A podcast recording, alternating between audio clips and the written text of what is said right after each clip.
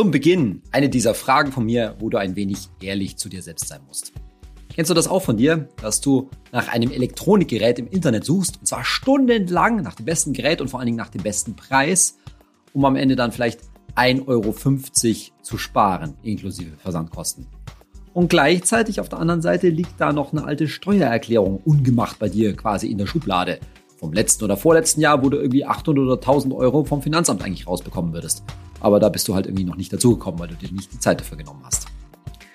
Ja, dieses vor sich herschieben und an der falschen Stelle sich reinhängen, das kennen schon viele von uns, denn wir Deutschen sind ja so gerne Sparweltmeister und sparen manchmal so ein bisschen und die, setzen die Zeit falsch ein. Und ich glaube gerade auch jetzt gerade in Inflationszeiten passiert das, wenn die Leute ja vielleicht bei der Butter genau hinschauen und dann vielleicht 20 Cent sparen, aber auf der anderen Seite ein bisschen vergessen, dass die dicke Nummer wahrscheinlich bei den Energiekosten und bei der nächsten Nebenkostenabrechnung zum Beispiel kommen kann. Im Englischen gibt es für dieses den Wald vor lauter Bäumen sehen einen ganz schönen Ausdruck. Penny wise and pound foolish. Sich um den Pfennig sorgen, aber dabei die großen Euros vergessen. Und diese letztendlich ein bisschen falsch, am falschen Platze, diese Pfennigfuchsereien am falschen Platze, darum soll es in der heutigen Folge von meinem Podcast Geld ganz einfach gehen. Bin Saidi von Finanztipp. Bei Finanztipp sind wir der Meinung, Finanzen kannst du selbst. Und wir zeigen dir wie. Ich mache dir heute ganz verschiedene Beispiele für so Pfennigfuchsereien am falschen Platz. Und nimm das bitte nicht persönlich, aber du kannst ein bisschen reflektieren, ob dir Ähnliches in unseren Beispielen nicht selbst auch passieren könnte. Wir reden also über Handyverträge, Versicherungen, Krankenkasse und natürlich auch über ETFs. Aber anfangen wollen wir tatsächlich mit dem Handyvertrag und ich stell dir mal Folgendes vor. Du hast vielleicht noch einen alten Handyvertrag, vielleicht so für 15 Euro im Monat und da sind drei Gigabyte Datenvolumen drauf. 3 Gigabyte, das ist jetzt heute, naja, man kann schon ein bisschen was damit anfangen, aber das wird schon knapp, wenn ich mal unterwegs ein bisschen streame, vielleicht ein Video schaue oder ähnliches. Also machst du dich mal auf die Suche und dann taucht man ein in diesen ganzen Tarifdschungel, Vergleichsportale, kannst natürlich auch unseren Handy-Tarifrechner bei Finanztipp dafür benutzen. Und wow, toll, da kann man wirklich viel sparen. Das ist schon in den letzten Jahren doch deutlich günstiger geworden, beziehungsweise man kriegt halt fürs gleiche Geld immer mehr Gigabyte. Und dann ja, dann sind da wahnsinnig viele bunte Marken auf den Tarifen, dass die total gut bewertet sind, dass die User total zufrieden werden. Und dann findet man irgendwie auf einmal einen total guten Tarif. In meinem Beispiel jetzt hier 6 Euro für 6 Gigabyte. Ja, 5,99 im Monat für 6 Gigabyte. Und jetzt stell dir vor, ne, du hast vorher 3 Gigabyte gehabt, 15 Euro und jetzt nur noch 6 Euro für das Doppelte fürs doppelte Datenvolumen. 6 Gigabyte. Das hört sich doch noch ein super Deal an. Du bist jetzt vielleicht nicht der Monster-Viel-Surfer. Das heißt, mit 6 Gigabyte kommst du total gut klar. Na, und dann 5,99 im O2-Netz. Mal schnell abgeschlossen. Und die Rufnummer-Mitnahme, die klappt ja heute mit den ja, Unterstützungen auch ziemlich einwandfrei. Und oben drin verspricht, dir das entsprechende Vergleichsportal auch noch einen 10-Euro-Gutschein für den nächsten Tarif dann. Und dann rechnest du dir aus, 9 Euro im Monat gespart, das sind gut über 100 Euro im Jahr gespart gar nicht schlecht so in Inflationszeiten. Hm? Hast du gut zugehört? Denkst, kannst du dir schon ahnen, was das Problem im Detail ist? Jetzt stell dir mal jemanden vor, der das macht und einen bisschen weiteren Arbeitsweg hat, ne? also Pendler und jetzt nach Corona fährt auch wieder relativ oft in die Arbeit, ja, mit öffentlichen Verkehrsmitteln, über Land. Autsch. Ja, da war halt bei Abschluss des Vertrages war man halt eine Zeit lang vielleicht im Urlaub oder nicht äh, im Büro und dann fährt man auf einmal wieder ins Büro und stellt fest, ups, der neue Tarif, das ist O2-Netz. Und da, wo ich lang fahre, naja, da sind mal Funklöcher. Im O2-Netz gibt's das auf dem Land schon nochmal. Das muss man schon mal ganz deutlich sagen. Und jetzt kann man sich halt fragen, hm, ist das jetzt schön bei so, was weiß ich, 40 Minuten einfacher Strecke, dann irgendwie die Hälfte davon oder sowas, kein Netz zu haben, wo man dann dauernd die Gespräche unterbrochen werden oder man nicht richtig surfen kann oder sozusagen der Puffer des, des Browsers die ganze Zeit nach, nachladen muss und so weiter, drehendes Radl am Handy. Nicht schön. Und wenn sich das für dich jetzt unrealistisch anhört, so im Sinne von, das übersieht doch kein Mensch, dass man da im O2-Netz ist und das weiß man doch, dass da die Abdeckung zum Beispiel im Zug nicht so toll ist. Hm. Vielleicht ist es bei dir ja nicht dieses Beispiel, aber wieder die Bitte an dich, sei doch ehrlich zu dir selbst. Machen wir nicht alle im Alltag so diese kleinen Fehlkäufe, die wir uns dann vielleicht auch nicht so richtig eingestehen wollen? In dem Fall wäre es natürlich sinnvoller gewesen, gerade bei so einem langen Arbeitsweg auf das bessere Netz zu setzen, wenn da die entsprechende Abdeckung besser ist. Da gibt es diverse Links im Internet. Abdeckungskarten, wo man eben nachschauen kann, wie da die entsprechende Abdeckung im jeweiligen Netz ist. In meinem Beispiel wäre es jetzt wahrscheinlich sinnvoller gewesen, ungefähr 12 Euro im Telekom-Netz auszugeben, also schon deutlich mehr als die 6 Euro im O2-Netz. Aber immer noch für 6 Gigabyte. Na, und dann hat man irgendwie im Vergleich zu den 15 Euro vorher immer noch 3 Euro im Monat gespart, aber das doppelte Datenvolumen und vor allen Dingen eine vernünftige Netzabdeckung. Das heißt nicht, dass das O2-Netz jetzt für jeden schlecht ist. Das muss natürlich du für dich feststellen. Wenn du hauptsächlich in der Stadt unterwegs bist, hast du in vielen Fällen da kein Problem. Und natürlich gibt es Gegenden und Orte, da gibt es einfach überhaupt kein Handynetz, ganz egal, ob du im D1, D2, also Vodafone, Telekom, Vodafone oder auch eben entsprechend im O2-Netz bist. Beispiel Nummer zwei für Pennywise und Pound Foolish sein. Und diesmal geht es schon ums ETF-Depot. Wahrscheinlich ein anderer Anlegertyp und vielleicht kannst du dich auch wieder daran finden. Nämlich stell dir mal ein Depot vor, wo vier ETFs jeweils zum Beispiel auf den MSCI World drin liegen. Wie kommt sowas zustande? Und das haben wir auch schon gesehen. Naja, wenn jemand, vielleicht bist du es ja auch, ein Sparplanhopper ist. Also sagen wir mal, du sagst dir, hey, ich hätte es einfach gerne alles unter einem Dach einfach gehalten, also kein extra Depot bei irgendeinem Broker wie Trade Republic oder sowas in der Richtung, sondern ich möchte mein Depot bei meinem Girokonto, bei einer Direktbank, bei einer der großen Direktbanken dabei halten. Da spricht ja erstmal nichts dagegen. Und du sagst ja das unter anderem deshalb auch, weil auch bei den Direktbanken, da ist ganz oft, sind ETF-Sparpläne trotzdem kostenlos. Und zwar sind das ganz oft so Aktionen, dass halt bestimmte ETFs eine Zeit lang kostenlos sind. Naja, und wenn man das ein paar Jahre betreibt, dann kann man eben dieses Sparplan-Hopping machen. Ne? Man spart mal ein Jahr zum Beispiel einen bestimmten MSCI World ETF. Der ist dann, wird dann auch mal kostenpflichtig. Und wenn man gut aufpasst, zum Beispiel indem man die Finanztipp-App oder den Finanztipp-Newsletter liest, dann kriegt man das auch mit. Und dann wechselt man halt einfach auf einen anderen ETF. Das kostet ja jetzt grundsätzlich nicht mehr. Und wenn der neue ETF dann im Sparplan wieder kostenlos ist, so what? Dann hat man halt viermal den gleichen ETF im Depot. Bisschen unschön, macht die Sache ein bisschen unübersichtlich, aber grundsätzlich mal noch kein Thema. Und dann kannst du dir zum Beispiel ausrechnen, na, wenn das jetzt jedes Mal 1,5 Prozent oder 1,50 Euro pro Sparplanausführung kostet, dann hast du dir vielleicht im Jahr von drei Jahren so gute 50 Euro an Gebühren gespart. Herzlichen Glückwunsch. Spricht auch nichts dagegen. Nochmal, naja, wenn man das irgendwie sieht, dass das eh alles der gleiche Index ist, dann kann man da auch vier ETFs im Depot drauf äh, haben. Nochmal, das macht's nicht teuer. Und wo liegt jetzt unsere Pfennigsfuchserei oder noch vielmehr unser Wald, den man vor lauter Bäumen nicht sieht? Naja, in der Sparplanrate. Jetzt sagen wir mal, dieser Spar die Sparplanrate liegt nur bei 100 Euro. Und da hast du dir nämlich dann die Gebühren auch darauf gespart.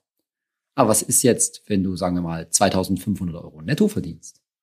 Dann sind 100 Euro für deine Altersvorsorge oder als ernsthafter ETF-Sparplan ein bisschen wenig. Vielleicht hast du das irgendwann mal angefangen. Ganz egal, ob deine Sparplanrate jetzt bei 100 Euro oder 300 Euro liegt.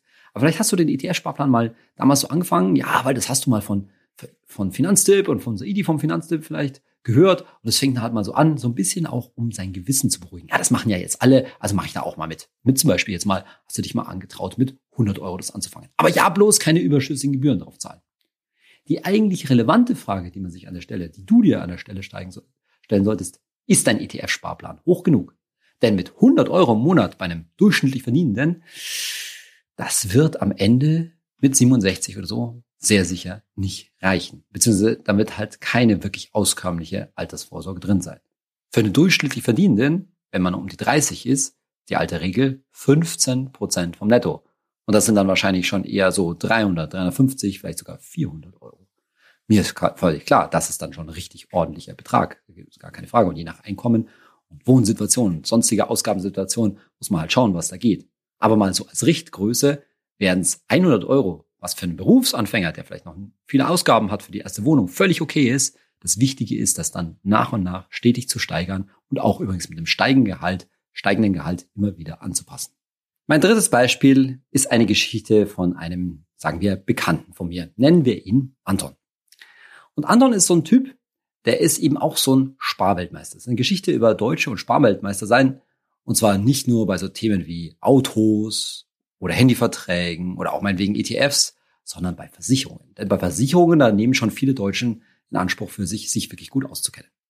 Also die Geschichte geht so. Anton hatte eine alte Privathaftpflichtversicherung. Ja, wirklich altes Teil, hatte damals noch von seinen Eltern geerbt bekommen, bei einem großen Versicherungskonzern mit einem blauen Schild und der Tarif hat so 80 Euro im Jahr für eine Single-Haftpflichtversicherung gekostet. Leistungen irgendwie okay, aber irgendwie nicht so ganz up to date. Und dann ist Anton mit seiner Freundin Lisa zusammengezogen. Und das hat er zum Anlass genommen, sich da mal umzuschauen auf einem großen Vergleichsportal, sage ich jetzt mal, und sich eine möglichst günstige Haftpflichtversicherung rauszusuchen, weil die braucht man ja eh nie. So war so ein bisschen seine Überlegung. Und siehe da, das hat er dann in einem Kreis am Abend mal, als das Thema aufkam, relativ deutlich verkündet. Hey, ich habe eine Haftpflichtversicherung. Äh, da zahle ich nur 30 Euro, 29 Euro, ist genau zu sagen. Ne, das war so ein bisschen, kann man auch ein bisschen flexen vor seinen Freunden mit, so, mit sowas, dass man das dann im Internet gefunden hat. Und in den 29 Euro, erstaunlicherweise, war sogar Lisa tatsächlich mit drin. Es hat sich um einen Partnertarif gehandelt. Und, das hatte Anton auch gecheckt, da war auch Schlüsselverlust in der ziemlich neu gebauten Wohnanlage, wo die zwei hingezogen sind, war ebenfalls mit versichert, weil er hatte totale Panik, dass er die Schlüssel zu der teuren Schließanlage verliert und dann irgendwie wahnsinnig viel Geld bezahlen muss. So, soweit eigentlich alles okay. Jetzt hatte ich bei diesem Gespräch schon so gefühlt leicht die Augenbraue hochgezogen, als er gesagt hat, da unter 30 Euro. Und später sind wir mal auf das Thema gekommen und dann habe ich gesagt, na, schau mal her. Und er hatte gleichzeitig bei uns auf der Seite geschaut, gesagt, hey, ihr habt da so Tarife für 60, 70 Euro im Jahr. Was soll denn da jetzt so viel besser sein? Da reichen doch meine 30 Euro. Und das hat ja auch das Vergleichsportal gesagt, dass der Tarif wirklich gut bewertet ist. Was soll denn da jetzt großer Unterschied sein? Naja, bei Versicherungen liegt der Teufel halt in vielen Fällen im Detail. Und gerade bei sowas wie einer Haftpflichtversicherung, wo es wirklich um schlimme, große Sachen gehen kann, da sollte man halt Pennywise und Pound Foolish nicht am falschen Ende sparen. Das ist doch hier das Thema. Nicht am falschen Ende sparen. Also langer Rede, kurzer Sinn. Was war bei seinem Haftpflichttarif nicht abgedeckt? Schadensersatzansprüche von anderen Haushaltsangehörigen. Und mit anderen Haushaltsangehörigen waren nicht verheiratete äh, Personen gemeint. Und er ist natürlich Anton mit Lisa nicht verheiratet. Die zwei sind halt zusammengezogen. Was bedeutet das jetzt? Naja, wenn die beiden, sagen wir mal, einen Radausflug zusammen machen, ja, und Anton muss, macht dann einfach einen Fahrfehler und fährt Lisa rein und sie stürzt und hat dann, ja, irgendwie einen Krankenhausaufenthalt zum Beispiel oder auch einfach nur eine größere Arztbehandlung könnte ja sein, dann kann die Krankenkasse, die das ja jetzt mal bezahlen muss, die Krankenkasse von Lisa, Anton in Regress nehmen, wie das so schön sagt. Die kann Schadensersatz fordern. Und das wäre eigentlich ein Fall für seine Haftpflichtversicherung, weil er ja in einem privaten Umfeld jemand anders, auch wenn es seine eigene Freundin ist, die zufälligerweise im gleichen Haushalt lebt, ja, geschädigt hat. Und sowas muss halt über eine private Haftpflichtversicherung dann auch ausdrücklich abgedeckt sein. Und ist es halt manchmal nicht. So. Und das Ende vom Lied kannst du dir auch schon denken. Natürlich ist das eines der Testkriterien, wenn wir private Haftpflichtversicherungen dir und anderen empfehlen, dass das abgedeckt ist und das würden auch alle Finanztarife, die wir da empfehlen, wofür man dann halt eben, sagen wir mal, 60 Euro im Jahr bezahlen müsste, würden das, würden das abdecken. Und wenn Anton so einen Tarif genommen hat, ich weiß ehrlich gesagt nicht, ob er es gemacht, gemacht hat, ich habe es ihm dann nur empfohlen, hätte er sich im Vergleich zu seinem Alttarif immer noch 20 Euro gespart. Lisa hat sowieso ihre Haftpflichtversicherung gekündigt, die haben sie sich sowieso gespart. Und sehr wahrscheinlich haben sie im Vergleich zu seinem alten Vertrag insgesamt auch bessere Leistungen drin. Aber da jetzt eben am falschen Ende 30 Euro im Jahr zu sparen mit dem nicht dann doch nicht ganz so optimalen Tarif, den er sich selber daraus gesucht hatte, das ist eben Pennywise und Pound Foolish am falschen Ende gespart. Und wo wir schon beim Thema Krankenkasse sind, gleich das nächste Beispiel für die nächste Pfennigfuchserei, die so ein bisschen fehl am Platze ist, beziehungsweise nicht richtig zu Ende gedacht. Und zwar habe ich das auch schon mal darüber nachgedacht, deine Krankenkasse zu wechseln und je nach Einkommen kann man da schon so einiges sparen, wenn man von einer etwas teureren zu einer günstigen Krankenkasse wechselt, die eben zum Beispiel einen niedrigen Zusatzbeitrag hat. Und wie gesagt, je nach Einkommen, eine Ersparnis von 10 Euro im Monat macht 120 Euro im Jahr. Das wäre bei vielen Leuten und vielleicht auch bei dir drin. Die Frage ist aber, was für Zusatzleistungen, also über den ganzen normalen Standardkatalog der gesetzlichen Krankenkassen, was für Zusatzleistungen bietet die neue Kasse. Machen wir dazu mal zwei Beispiele. Sagen wir mal, du fährst jetzt diesem Jahr, in diesem Sommer vielleicht doch mal groß in Urlaub lange Reise nach, Anführungszeichen, nach Corona, in Anführungszeichen, nach Asien zum Beispiel, und dann ist auch die eine oder andere Reiseimpfung angesagt. Tollwut oder irgendeine Hepatitis-Impfung, die jetzt ja eben nicht jede Kasse bezahlt. Ich habe mal kurz recherchiert, so 180 Euro für drei Reiseimpfungen ist jetzt nicht völlig aus der Luft gegriffen. Und noch ein zweiter Ko Kostenpunkt, vielleicht zwickt's bei dir, wie so bei manchen Leuten, zum Beispiel im Rücken da kann man auch wirklich mal was dagegen tun, dass man mal weiß, was man für seinen Rücken Gutes tun kann. So ein Rückentraining, Rückenkurs. Und da gibt's halt zahlreiche Kassen, die schießen da was dazu. Größenordnung vielleicht 150 Euro. So, jetzt nehmen wir mal nur diese beiden Beispielpunkte. Vielleicht trifft bei dir was ganz anderes zu. Vielleicht ist es wichtig, dass, dass du zusätzlich Kosten für deine Kinder oder ähnliches. Aber bleiben wir bei den beiden Beispielen. 180 Euro die Reiseimpfungen, 150 Euro der Rückenkurs, macht zusammen schon 330 Euro, die du von einer anderen Kasse mit anderen Leistungen, sage ich jetzt mal, oder besseren Leistungen oder Leistungen, die für dich besser passen, bekommen hättest, versus 120 Euro Ersparnis zu einer Kasse, die einfach nur einen billigeren Beitrag hat. Und dann frage ich dich, was hätte sich jetzt mehr gelohnt? Naja, wahrscheinlich, wenn du es denn tatsächlich in Anspruch nimmst, eine Kasse mit besseren Zusatzleistungen. Es gibt übrigens, und das kannst du eben bei uns auf der Seite finden, stip.de, und ich schiebe dir natürlich den entsprechenden Link in die Show Notes rein, gibt es natürlich auch günstige Kassen, die trotzdem gute Zusatzleistungen bieten. Das ist natürlich dann eine sehr gute Kombination, aber letztendlich, was zu dir passt und was du viel in Anspruch nimmst, zum Beispiel auch das ganze Thema alternative Medizin, Osteopathie und so weiter, das musst du selbst äh, entscheiden. Aber unser Tipp von Finanztipp lautet ganz klar, nicht nur einfach auf den Zusatzbeitrag schauen, sondern eben auch auf diese Zusatzleistungen, die, wenn man sie denn wirklich in Anspruch nimmt, mit denen sich dann in vielen Fällen auch deutlich mehr Geld sparen lässt, als einfach nur mit dem Zusatzbeitrag. Die nächste Pfennigfuchserei stammt so ein bisschen aus meinem YouTube-Universum.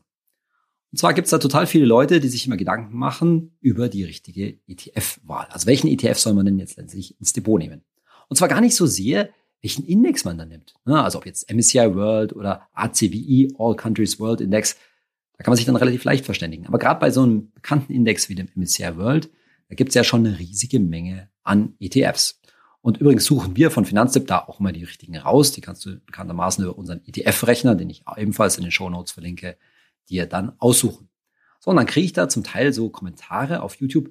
Ja, aber der ETF, wieso empfiehlt ihr denn den? Denn da ist ja zum Beispiel die TER, die Total Expense Ratio, also die Kostenquote des entsprechenden ETFs, die ist ja zum Beispiel bei 0,3 Prozent. Und der andere hat doch nur 0,2. Da ist der doch günstiger. Dann würde man doch immer den nehmen.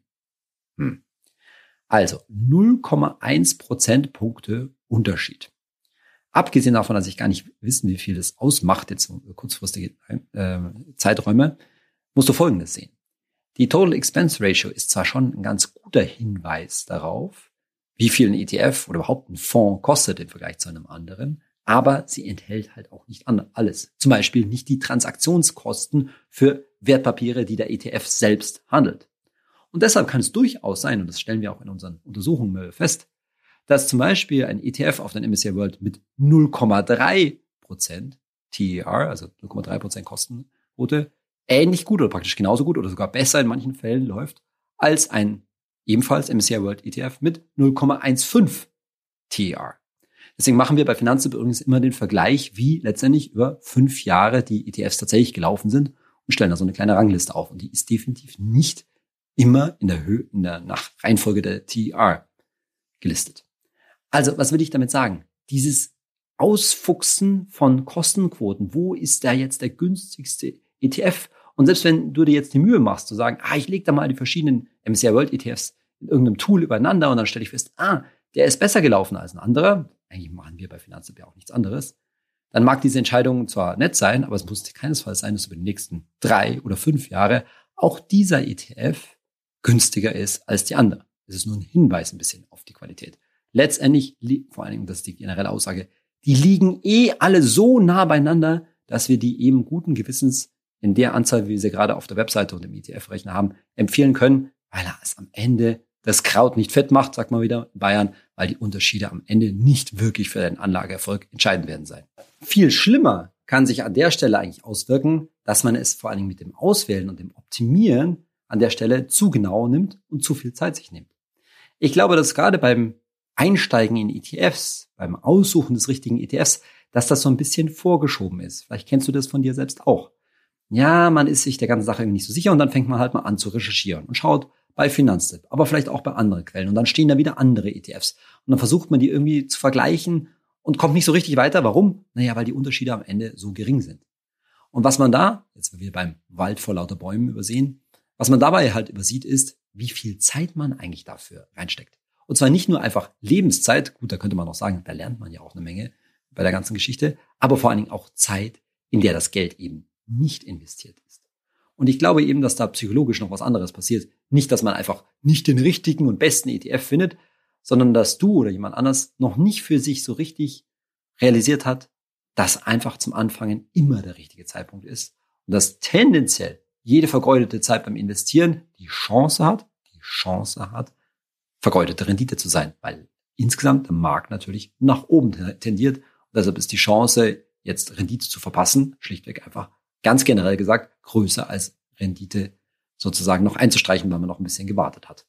Ob das jetzt im konkreten Fall der Fall ist oder nicht, ist, die, ist natürlich absolutes Market Timing. Sind die Kurse gerade unten oder nicht? Am Ende Pragmatismus ist hier gefragt. Jeder der ETFs, den wir bei Finanztipp empfehlen, ist für deine Altersvorsorge gleichermaßen gut geeignet. Ganz egal übrigens, ob es ein MSCI World oder ACWI ist oder auch einer der, zum Beispiel der FTSE World Index oder auch einer der nachhaltigen ETFs, die wir empfehlen, die man ja wohl als Ersatz für einen normalen MSCI World ETF oder einen anderen Welt ETF hernehmen kann. Am Ende ist diese ganze Folge ein bisschen der Appell, Zeit zu sparen, natürlich unseren Empfehlungen zu vertrauen und vor allen Dingen die Zeit für die richtigen Entscheidungen einzusetzen. Denn zum Beispiel jetzt in Zeiten von Inflation, da hören wir ja immer vergleichen, vergleichen, vergleichen. Das ist natürlich richtig.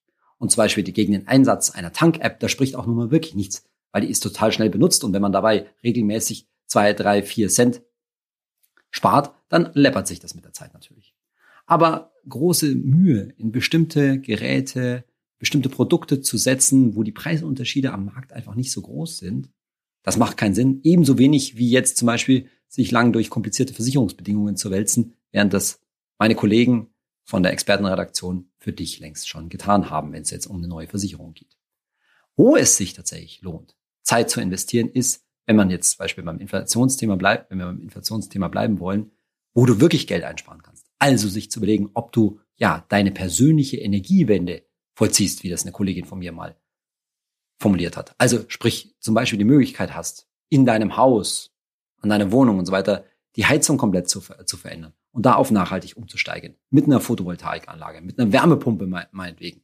Das sind natürlich große Entscheidungen, wo auch einiges an Geld investiert werden muss, die sich in vielen Fällen, nicht in allen Fällen, in vielen Fällen langfristig lohnen. Und da sich mal unabhängig zu machen von so einer Gaskrise, die wir jetzt gerade vielleicht haben, das sind natürlich große Geschichten. Da würde ich niemals sagen, dass es sich hier um ja, Pound Foolishness handelt, denn am Ende willst du da erstens keinen Fehler machen und zweitens, wenn du die richtige Entscheidung triffst, dann wirst du dir über viele, viele Jahre natürlich Hunderte und Tausende Euro an Energie und Kosten sparen, die natürlich dann die Investitionen in zum Beispiel so eine große Veränderung, bauliche Veränderung absolut auch wieder rechtfertigen. In unserer Kategorie Hey Saidi eine Frage von orangen.kern auf Instagram und sie oder er fragt, was würde bei einer Währungsreform mit ETFs passieren? Fast schon eine Klassikerfrage, die ich aber glaube ich schon länger nicht mehr beantwortet habe. Zunächst mal muss man sich klar sein, ein ETF, in dem jetzt zum Beispiel in unserem Beispiel Aktien stecken, ja, der besteht halt nicht aus Geld. Da liegen wirklich Aktien und nicht Euroscheine oder Dollarscheine, um es mal so bildlich zu sagen. Und was will ich damit sagen? Ja, natürlich ist eine Währungsreform ein krasses Ereignis, bestimmt verbunden auch mit einer schweren Krise, die wahrscheinlich sicherlich nicht am Aktienmarkt spurlos vorbeigehen wird. Aber es ist nicht so, dass wenn jetzt irgendeine Währung, und hier wird wahrscheinlich bestimmt auf eine Euro-Krise angespielt, wenn eine Währung wertlos oder ja reformiert wird, dass dann irgendwie ein ETF wertlos wird und so weiter. Warum? Naja, weil da halt Aktien drin liegen und nicht Scheine, muss man sozusagen sagen, sondern Aktienanteile an einem Unternehmen. Anteile an den Werten eines Unternehmens, die nur in Euro oder Dollar oder meinetwegen auch japanischen Yen notiert werden, die aber nicht abhängig sind vom jeweiligen Wert der Währung. Also lange Rede, kurzer Sinn, was würde passieren? Im Grunde genommen werden die Aktien in die neue Währung zum entsprechenden Kurs umgerechnet und weiter geht's. Und so gesehen hat die eigentliche Währungsreform auf Aktien und damit auf ETFs keine besondere Auswirkung. Das mal so einfach zu sagen. Dass das nochmal mit erheblichen Turbulenzen verbunden wäre und sicherlich ja so gut wie sicher einen massiven Börseneinbruch mit sich ziehen würde, weil da ist ja vorher irgendwas passiert, da war irgendeine Hyperinflation zum Beispiel oder irgendein anderes krasses politisches Ereignis, was es notwendig gemacht hat, eine Schuldenkrise, wie auch immer. Das ist alles klar. Aber man braucht nicht die Vorstellung haben, und du brauchst nicht die Vorstellung haben, dass bei so etwas, ja, ein ETF dann irgendwie wertlos werden würde. Warum? Weil er eben zum einen natürlich gestreut ist in sehr, sehr viele verschiedene Aktien, die auch in unterschiedlichen Währungen übrigens notieren. Das ist ja mal die eine Sache. Und natürlich hast du mit einem Welt-ETF, einem MSCI World ETF, bist du zu großen Teilen in US-Dollar investiert und nicht in Euro, was ja auch seine Vorteile haben kann oder in vielen Fällen auch hat. Und zum anderen, ja, ist es halt eine Anlage in Aktien, damit in sowas ähnliches wie Sachwerte, da kann man sich mal lang streiten, ob Aktien jetzt wirklich Sachwerte sind, aber du bist halt nicht in dem Sinne direkt in Geld investiert. Du hast nicht einfach eine Geldanlage auf einem Konto wie bei Tagesgeld oder Festgeld oder ähnlichem. Das macht schon einen entscheidenden Unterschied und ist letztendlich auch ein wichtige, wichtiges Element unserer Empfehlung einer langfristigen, eines langfristigen Vermögensaufbaus mittels Aktien-ETFs. Also das Fazit aus der heutigen Folge lautet natürlich ganz klar, dass du beim Vergleichen nicht nur auf Preisunterschiede zum Beispiel achten solltest, sondern auch welche Qualität, welche Leistungen in unserem Versicherungsbeispiel du dafür bekommst. Aber vor allen Dingen auch im Auge beachten solltest, ja, wie viel Zeit dich das eigentlich kostet, die ganze Geschichte, wie aufwendig es ist und was dabei tatsächlich bei rausspringt. Letztendlich ist es auch immer eine Frage des Stundenlohns, wie unser Chefredakteur Simon Tenhagen sagen würde. In meiner nächsten Folge greife ich ein Thema auf, was gerade ganz gut in die Börsenlage passt, nämlich die unsichere Börsenlage, wo die Kurse so dahingeschmolzen sind, sage ich mal, unter Schwankungen die letzten sechs Monate. Und du dich fragen kannst, fragst vielleicht, ja, macht das nicht Sinn, irgendwie dann doch immer zu versuchen, bei möglichst günstigen Kursen, also gegen den Trend zu investieren? Möglichst viel für meine zum Beispiel 1000 Euro, die ich investieren will, möglichst viele Anteile zu bekommen. Also gegen den Trend zu investieren, antizyklisch zu investieren. Antizyklisches Investieren, das klingt doch eigentlich nach einem ganz tollen Konzept und ist das eigentlich äh, umsetzbar. Und dabei werden wir uns unter anderem auch mit dem Thema Rebalancing, also dem Umschichten des Depots beschäftigen. Bis dahin, ich hoffe, du bist bei der nächsten Podcast-Folge auch wieder dabei. Ich wünsche dir einstweilen schöne, heiße Sommertage. Dein Saidi.